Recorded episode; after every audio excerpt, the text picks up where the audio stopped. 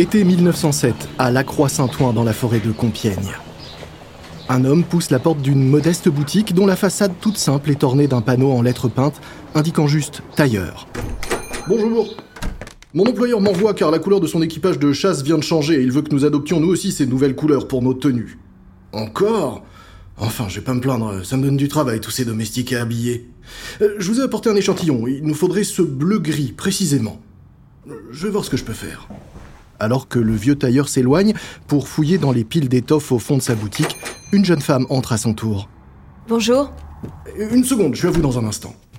Le temps que le tailleur repose ses coupons de tissu, la petite brune aux cheveux courts qui vient de faire son entrée sort de son sac un pantalon jodhpur de cavalier et le pose sur le comptoir en bois. Pourriez-vous me confectionner un pantalon du style de celui-ci? Bien sûr, mais pour ça il faudrait que votre mari passe me voir. Mon mari? Pourquoi faire? Eh bien pour prendre ses mesures. Ah, mais non, c'est pour moi. Je refuse de monter à cheval en Amazon et je n'ai pas les moyens de me payer des bottes en cuir. Avec un pantalon comme celui-ci, ce sera parfait. Après avoir hésité un moment, un jodhpur pour femme, on n'avait jamais vu ça, et encore moins fait ça, le tailleur accepte tout de même de prendre la commande. Oh, si c'est ce que vous voulez. Et à quel nom est-ce, s'il vous plaît? Mademoiselle Gabrielle Chanel. Quelques semaines plus tard, Mademoiselle Chanel aura effectivement son jodhpur pour s'adonner à sa nouvelle passion, l'équitation. Elle ne pratique que depuis quelques mois, mais elle est déjà bonne cavalière. Il faut dire qu'elle n'a pas grand-chose d'autre à faire de ses journées que de monter à cheval. À bientôt 25 ans, elle mène une existence oisive dans l'ancienne abbaye de Royalieu, à deux pas de l'échoppe du tailleur, près de Compiègne. Elle se lève souvent à midi et n'a même pas à s'occuper des affaires de la maison, tenues par un personnel nombreux. Elle n'a pourtant rien d'une riche héritière. Bien au contraire. Sa mère est morte quand elle n'avait que 12 ans et son père, marchand ambulant, a abandonné Gabriel, ses deux frères et ses deux sœurs avant de disparaître sur les routes d'Auvergne.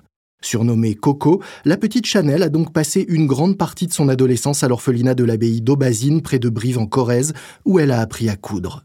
À 20 ans, elle brodait des draps le jour et le soir se rêvait une carrière dans le music hall, chantant à la Rotonde, un café de moulin dans l'Allier.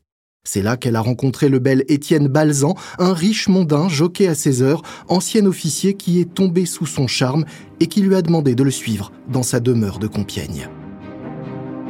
Mais si Coco a désormais la belle vie, loin de la misère, elle s'ennuie. Jouer les potiches, ça n'a jamais été son truc. Au départ, cette vie au vert au milieu des femmes du monde l'amusait, mais elle ne veut pas qu'on parle d'elle comme la plus ou moins régulière de Balzan. Non, ce qu'elle veut, c'est qu'à l'inverse, un jour, on se souvienne que Balzan a été l'amant de Chanel. Elle ne sait juste pas encore à quel point elle va y parvenir. Vous écoutez Guerre de business de Wandery. Je suis Lomik Guillot.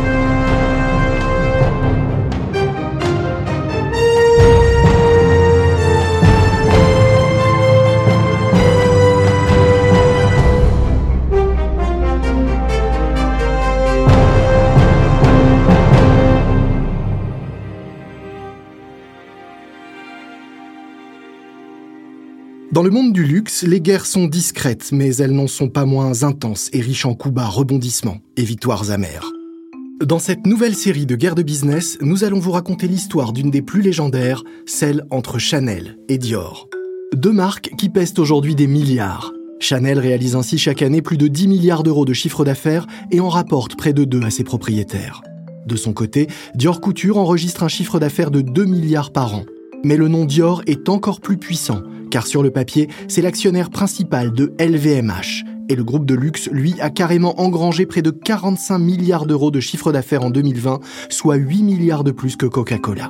Ce qui donne une idée de sa taille et de sa puissance. Pourtant, à l'origine, derrière ces noms qui évoquent aujourd'hui l'art de vivre à la française, le raffinement, mais aussi les étiquettes à 4, 5 ou 6 chiffres, il y a deux inconnus, deux personnalités fortes aux parcours incroyables et au destin fascinant. D'un côté, Gabrielle Chanel, dite Coco, abandonnée par son père après la mort de sa mère, partie de rien et devenue l'amie de personnalités et d'artistes en vue comme Picasso, Cocteau, Dali ou Churchill. Une femme de caractère qui a bâti un véritable empire et créé des pièces iconiques que l'on s'arrache encore aujourd'hui. De l'autre, Christian Dior, héritier d'une entreprise d'engrais en Normandie, venu tenter sa chance à Paris d'abord comme galeriste d'art, puis comme créateur de robes spectaculaires, capables de transformer chaque femme en princesse. Une carrière éclair de 10 ans seulement avant sa disparition brutale, mais qui a durablement transformé la haute couture. Voici notre premier épisode, et Coco devint Chanel.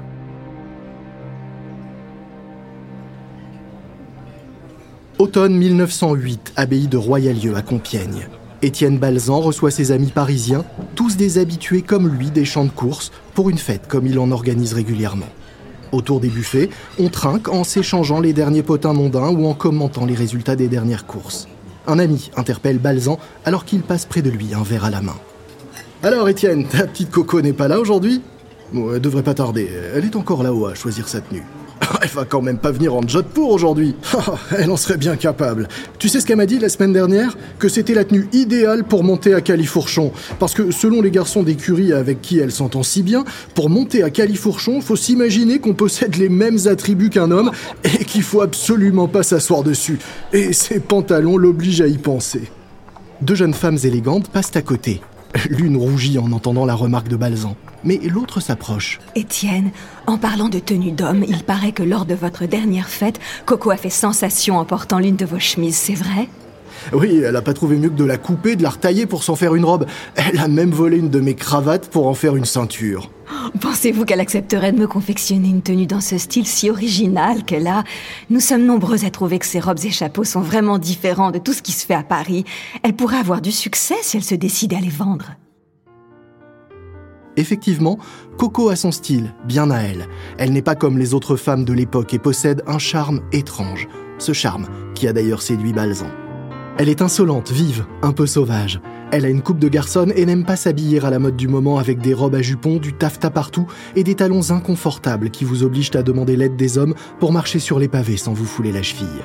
Elle, ce qui lui plaît, ce sont les tenues qui ont l'air simples, faciles à porter, épurées, mais très structurées et élégantes. Les belles matières et le vestiaire masculin qu'elle s'amuse à détourner pour elle. Balzan sourit. C'est décidé, il va aider Coco à se lancer dans la couture.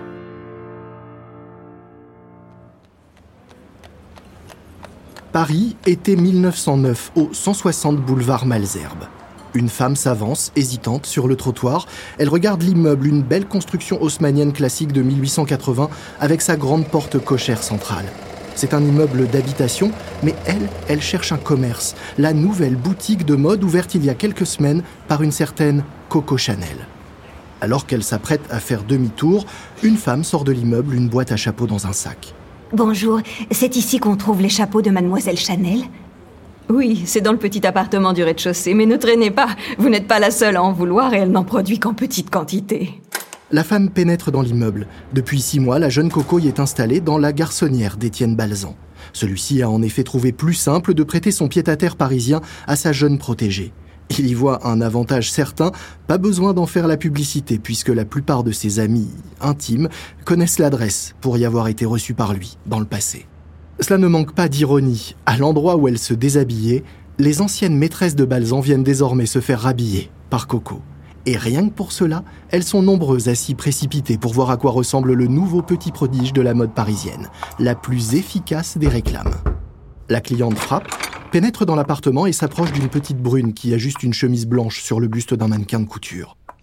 Bonjour, vous devez être mademoiselle Chanel Oui, enfin je suis Antoinette, Antoinette Chanel, mais c'est sans doute ma sœur Coco que vous cherchez. Je suis désolée, mais elle est sortie faire une course. Quel dommage. J'avoue que je suis venue voir ces chapeaux, mais que j'espérais bien rencontrer mademoiselle votre sœur également. Pour les chapeaux, patientez un instant, je vais vous chercher quelques modèles. Antoinette pousse la porte et tombe sur sa sœur, qui se cache dans la chambre de l'appartement transformé en atelier. Car derrière ses airs bravaches, Coco est une timide qui n'aime pas se confronter à ses clientes. En réalité, elle préfère passer ses journées dans l'atelier où elle a recruté une jeune modiste, Lucienne Rabaté, pour l'aider. C'est pour cela qu'elle a fait venir sa jeune sœur afin qu'elle s'occupe, elle, de la partie commerciale. Coco, viens quand même te montrer. Cette cliente est venue pour te voir. Mais Coco proteste. Non, je ne peux pas. Si jamais elle me dit qu'elle trouve le chapeau trop cher, je suis capable de lui donner plutôt que de lui vendre. Ces chapeaux sont pourtant parmi les moins chers de Paris, alors qu'ils sont sans doute les plus désirables du moment pour les élégantes de la bonne société. Mais Chanel va vite se rendre compte qu'elle peut faire s'envoler les prix sur les étiquettes sans perdre la moindre cliente. Au contraire, elle va même continuer à en gagner. Et bientôt, réaliser que cet argent peut être la clé de son indépendance. Rapidement, les choses s'enchaînent pour Coco. En 1909, elle fait la connaissance d'un homme d'affaires franco-britannique, Arthur Capel. Surnommé Boy, il a fait fortune dans le transport du charbon. C'est une connaissance de Balzan avec qui il partage l'amour du polo. Bientôt, ils vont aussi partager l'amour de Coco. Pas longtemps, car Balzan prend du recul sentant que Chanel est vraiment amoureuse de son boy alors que leur histoire à eux se termine. Si Balzan avait soutenu les débuts de Coco dans la mode, en lui prêtant son appartement parisien, Boy Capel lui va plus loin, en finançant les vrais débuts d'entrepreneur de Chanel. Il lui prête de l'argent pour qu'elle se paye un local qu'elle choisit dans les beaux quartiers entre la Concorde et la place Vendôme. C'est un petit appartement au premier étage du 21 rue Cambon à Paris. Et comme c'est chez elle, cette fois sur la porte, elle fait poser une plaque. Chanel Mode avec un S. Les affaires décollent et en 1913, toujours financée par Capel, Chanel ouvre une nouvelle boutique à Deauville, la station de la côte normande où les riches parisiens se ruent à la belle saison. Puis, en 1915, elle inaugure une maison de couture à Biarritz. Son style séduit, à l'opposé de tout ce qui se fait alors en matière de mode. Alors que les robes sont longues, chargées, étriquées, que les chapeaux sont encombrants, Chanel, elle, prône la simplicité, la praticité même pour libérer le mouvement et simplifier la vie des femmes. Elle imagine des silhouettes droites, presque dépouillées, souvent noires et blanches. Elle retire le superflu pour se concentrer sur l'essentiel, la ligne, la coupe, et les matières. En 1916, à 33 ans, Coco Chanel emploie 300 personnes et dirige déjà un petit empire de la mode. Elle rembourse l'argent emprunté à Balzan et à Capel, elle est amoureuse. Et alors qu'avec sa mode, elle veut libérer les femmes, pour le moment, c'est elle qui se sent vraiment libre. Février 1917, à Granville, sur la côte normande, dans la baie du Mont-Saint-Michel. Il fait frais ce jour-là et un vent du nord pousse les fumées d'une usine qui domine la ville en direction des faubourgs de la ville basse. Sur le port, deux marins discutent en se pinçant le nez. Oh, dis donc, ça pue cette fumée, mais c'est quoi? Tu sais ce qu'on dit, hein Si ça pue, c'est Dior. Oh, d'où ça vient? C'est quoi ce Dior? C'est vraiment horrible. Dior, c'est une entreprise familiale fondée en 1832 et spécialisée dans les engrais. Située à Donville, commune qui touche Granville, l'usine familiale envoie régulièrement ses fumées d'une puanteur entêtante en direction des habitations. L'usine récupère et traite en effet les bouts domestiques de Granville, en clair, les eaux usées et le contenu des seaux d'aisance, le tout à l'égout n'existant pas encore. Les employés de chez Dior circulent en ville avec des charrettes pour récupérer cette matière première odorante, qui est ensuite transformée en engrais. Pas franchement glamour. Depuis quelques années, Dior s'est aussi lancé dans l'importation de guano, cet engrais naturel issu de la décomposition des déjections et des dépouilles d'oiseaux marins. Il le fait venir en bateau depuis les côtes du Chili et du Pérou jusqu'à Granville. L'entreprise Dior est prospère. L'engrais Dior, c'est de l'or, dit même la réclame. Le petit Christian Dior, âgé de 12 ans, n'est pas fan, lui non plus, des émanations qui se dégagent de l'usine de son père. Lui, il préfère passer ses journées le nez dans les fleurs, Christian Dior est né en 1905 à Granville, et si la famille vit depuis quelques années à Paris dans les beaux quartiers, à chaque vacances, tous reviennent à la villa Les Rimbs, du nom des 32 divisions de la Rose des Vents, une belle demeure située sur les falaises face à la mer, bien à l'abri des fumées de l'usine que dirige Maurice Dior, le père de Christian. Madeleine, la mère de Christian, se passionne pour le jardinage et quand la famille est à Granville, elle passe ses journées à planter, nettoyer, arranger et dessiner le paysage du jardin de la villa.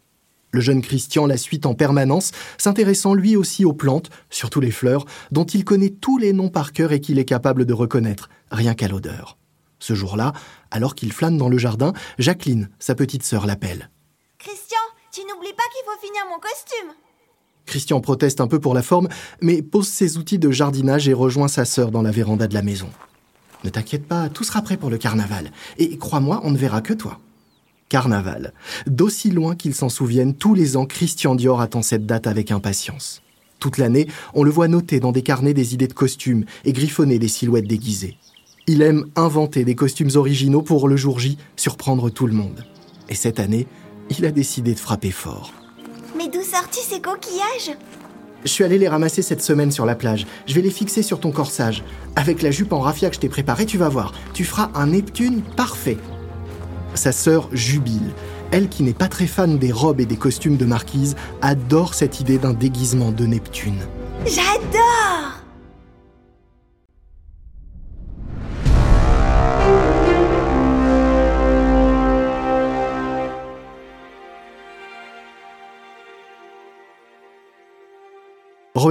En banlieue parisienne, le 22 décembre 1919. Il est 4 heures du matin quand une voiture s'arrête brutalement dans la cour de la villa La Milanaise, la nouvelle maison de Coco Chanel. Un homme en sort en courant et se précipite vers la porte de la maison. Il frappe, sonne, frappe encore. Une lumière s'allume au premier étage. Joseph, le majordome de mademoiselle Chanel, passe la tête dehors pour voir quel est l'intrus qui dérange la tranquillité de sa patronne à une telle heure il lui semble reconnaître la grande silhouette de Léon de Laborde, un ami d'Étienne Balzan et de mademoiselle. Ouvrez Ouvrez vite, il y a eu un accident Joseph descend et ouvre la porte à Laborde, qui se précipite dans le salon. Enfin, mais que se passe-t-il? Réveillez mademoiselle Chanel, c'est Capel. Il s'est tué en voiture. Joseph hésite. Certes, Capel s'est marié quelques mois plus tôt, mais lui et Coco sont restés amants. Et Chanel brûle toujours de passion pour lui. Il sait que la nouvelle va la dévaster. Euh, on pourrait pas attendre le matin? Mais c'est trop tard. Mademoiselle Chanel a entendu le bruit et s'est levée. Et elle est là, à l'entrée du salon, aussi blanche que la chemise de nuit d'homme qu'elle porte. Elle a compris. Elle est anéantie. Biarritz, septembre 1920. Deux ans après la fin de la guerre, alors que le monde revit, Coco Chanel, elle, est toujours dévastée par le chagrin, brisée par la douleur de la perte de Boy elle est tout de même venue à Biarritz car septembre est le mois où les affaires marchent le mieux dans sa succursale du Pays Basque et qu'elle garde toujours un œil sur ses affaires. Ce soir-là, pour la première fois depuis de longs mois, elle se laisse convaincre par deux amies parisiennes de les accompagner prendre un verre. Quand elle les retrouve dans un club de la ville, elle tombe immédiatement sous le charme d'un homme qui attend son verre au bar. Mais quel grand brin là-bas Lui, c'est mon fiancé du moment. C'est le grand-duc Dimitri Pavlovitch, un russe. Pavlovitch est même le cousin du tsar Nicolas II. Il a fui la Russie après avoir été condamné pour sa participation à l'organisation de l'assassinat de Raspoutine. Et avec la révolution en cours, il n'est pas prêt de retourner chez lui. Mais je te laisse si tu veux. Il n'a presque plus rien, mais continue à vouloir vivre sur un grand train. Il est beaucoup trop cher pour moi. Pas pour Chanel, qui en tombe follement amoureuse. Bien sûr, il ne remplacera jamais Boy, qui restera à jamais son grand amour perdu. Chanel ne se mariera jamais et n'aura pas d'enfant, mais ça ne l'empêche pas de prendre du bon temps avec les hommes, comme ici avec Dimitri. Grâce à lui, elle découvre la culture russe dont on retrouvera d'ailleurs des touches dans ses créations ces années-là. Avec lui, elle s'offre ses premières vacances, la tournée des Grands-Ducs avec son duc russe qui les conduit jusqu'à Grasse, en Provence. Là, Dimitri lui présente Ernest Beau. Beau est un parfumeur français né en Russie qui travaillait pour le tsar et qui a dû fuir lui aussi Saint-Pétersbourg et la Révolution pour venir se réfugier dans la capitale mondiale de la parfumerie. Alors qu'il se promène un après-midi dans les champs de fleurs, Dimitri lance une idée. Coco, ta maison de couture marche bien. Pourquoi tu ne créerais pas un parfum? Ernest serait l'homme parfait pour cela. Coco semble intéressé. Après tout, d'autres l'ont déjà fait avant elle, comme Paul Poiret par exemple, qui fut le premier couturier parfumeur à se lancer quelques années plus tôt. Et pourquoi pas? Mais si je le fais, je ne veux pas d'un parfum comme les autres, à l'odeur de rose ou de muguet. Je veux un parfum de femme, à odeur de femme. Oh, tu sais, Ernest a l'habitude des clientes exigeantes. Hein. En Russie, il a créé un parfum pour Catherine la Grande. Beau rougit un peu, mais enchaîne. Hum, j'aime cette façon d'envisager le parfum. comment verriez-vous cela? Je veux un parfum qui ne rappelle aucune effluve familière rien d'identifiable, mais qui évoque plutôt l'odeur de propreté et de savon sur les mains, avec un petit quelque chose de provoquant et de sensuel pour le rendre unique. Oh, je te l'avais bien dit, c'est ce qu'elle veut. En effet, dans les cabarets où elle chantait plus jeune, Coco a appris l'importance d'un parfum.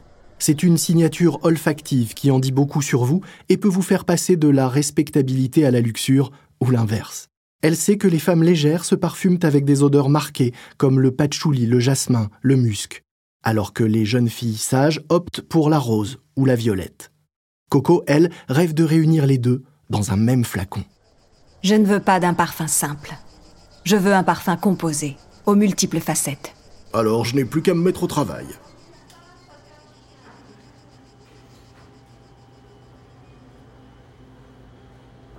Grâce, automne 1920, dans le laboratoire d'Ernest Beau. Cela fait plusieurs semaines que le parfumeur teste différentes formules pour tenter de séduire le nez de mademoiselle Chanel. Et cette fois, il y est presque. En mélangeant rose, fleurs de jasmin et plus de 80 autres ingrédients, il a obtenu un jus qui commence à ressembler à ce qu'il pense que Chanel a en tête. Ah, non, non, non, non Ah, ça fonctionne toujours pas Un de ses assistants se penche vers sa préparation. Mais pourquoi? Que se passe-t-il? Ah, Je pense avoir trouvé le bon équilibre entre tous les ingrédients, mais il y a quelque chose qui ne marche pas. C'est-à-dire? C'est comme si le parfum restait au fond de la bouteille, et dès qu'on en met un peu sur la peau, il s'évapore tout de suite. Euh, non, non, il faut que je trouve un moyen de le fixer.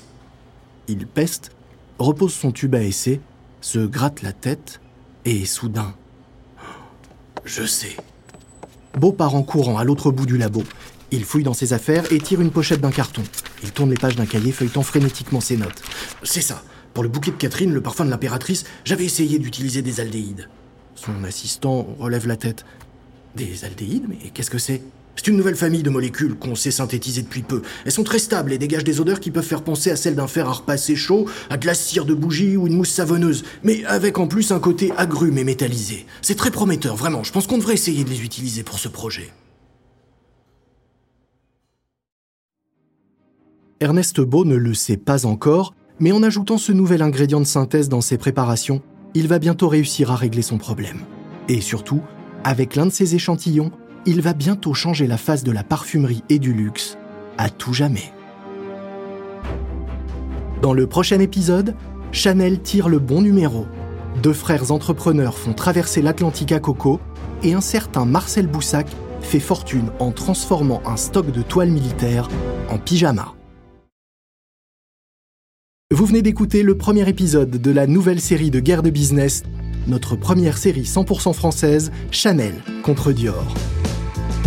Une précision à propos des dialogues entendus dans notre programme, il s'agit de reconstitutions car nous ne pouvons pas savoir ce qui s'est dit exactement. Mais sachez que ces reconstitutions se basent sur un sérieux travail d'enquête et de documentation.